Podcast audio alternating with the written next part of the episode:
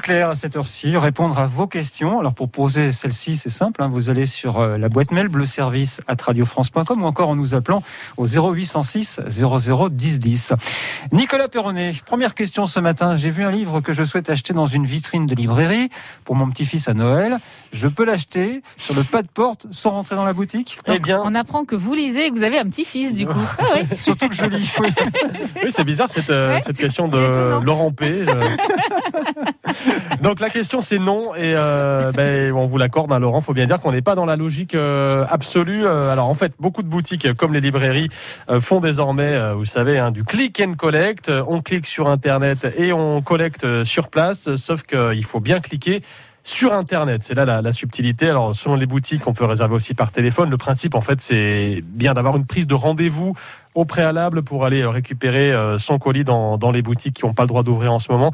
Euh, Le grand principe, c'est toujours d'éviter les contacts. Et là, en, en l'occurrence, les rassemblements hein, devant les vitrines, euh, des rassemblements de, de, de gens qui viendraient acheter directement.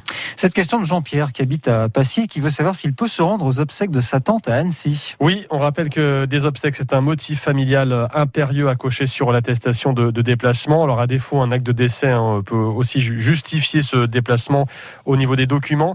Euh, attention, en revanche, les cérémonies funéraires sont réglementées, pas plus de 30 personnes en même temps.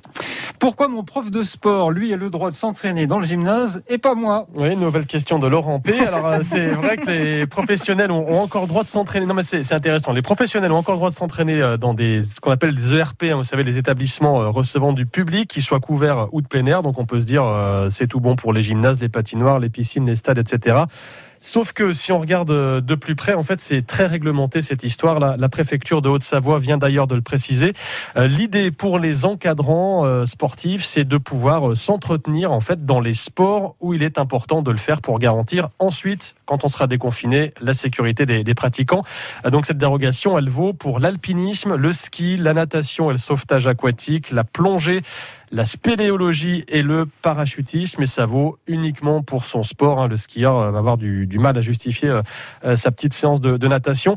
J'ajoute qu'il faut aussi pour cette dérogation avoir l'autorisation du propriétaire du lieu. Ça peut être la mairie pour un gymnase par exemple, et qu'il faut aussi avoir sa carte professionnelle sur soi. Pour tous les autres sports, quand on est encadrant, que ce soit le foot, le rugby, le tennis, tout ce que vous voulez, pas de passe-droit hein, pour les éducateurs sportifs qui sont, euh, comme tout le monde, soumis à la règle du 1 km près de chez soi pendant une heure. Vous croyez que je dois demander une dérogation pour faire cette émission loin de vous, tous les deux, chaque matin Non, c'est pas possible ça? Ouais, non, vous êtes content d'être à côté de nous comme ça. 7h48, vous avez vous aussi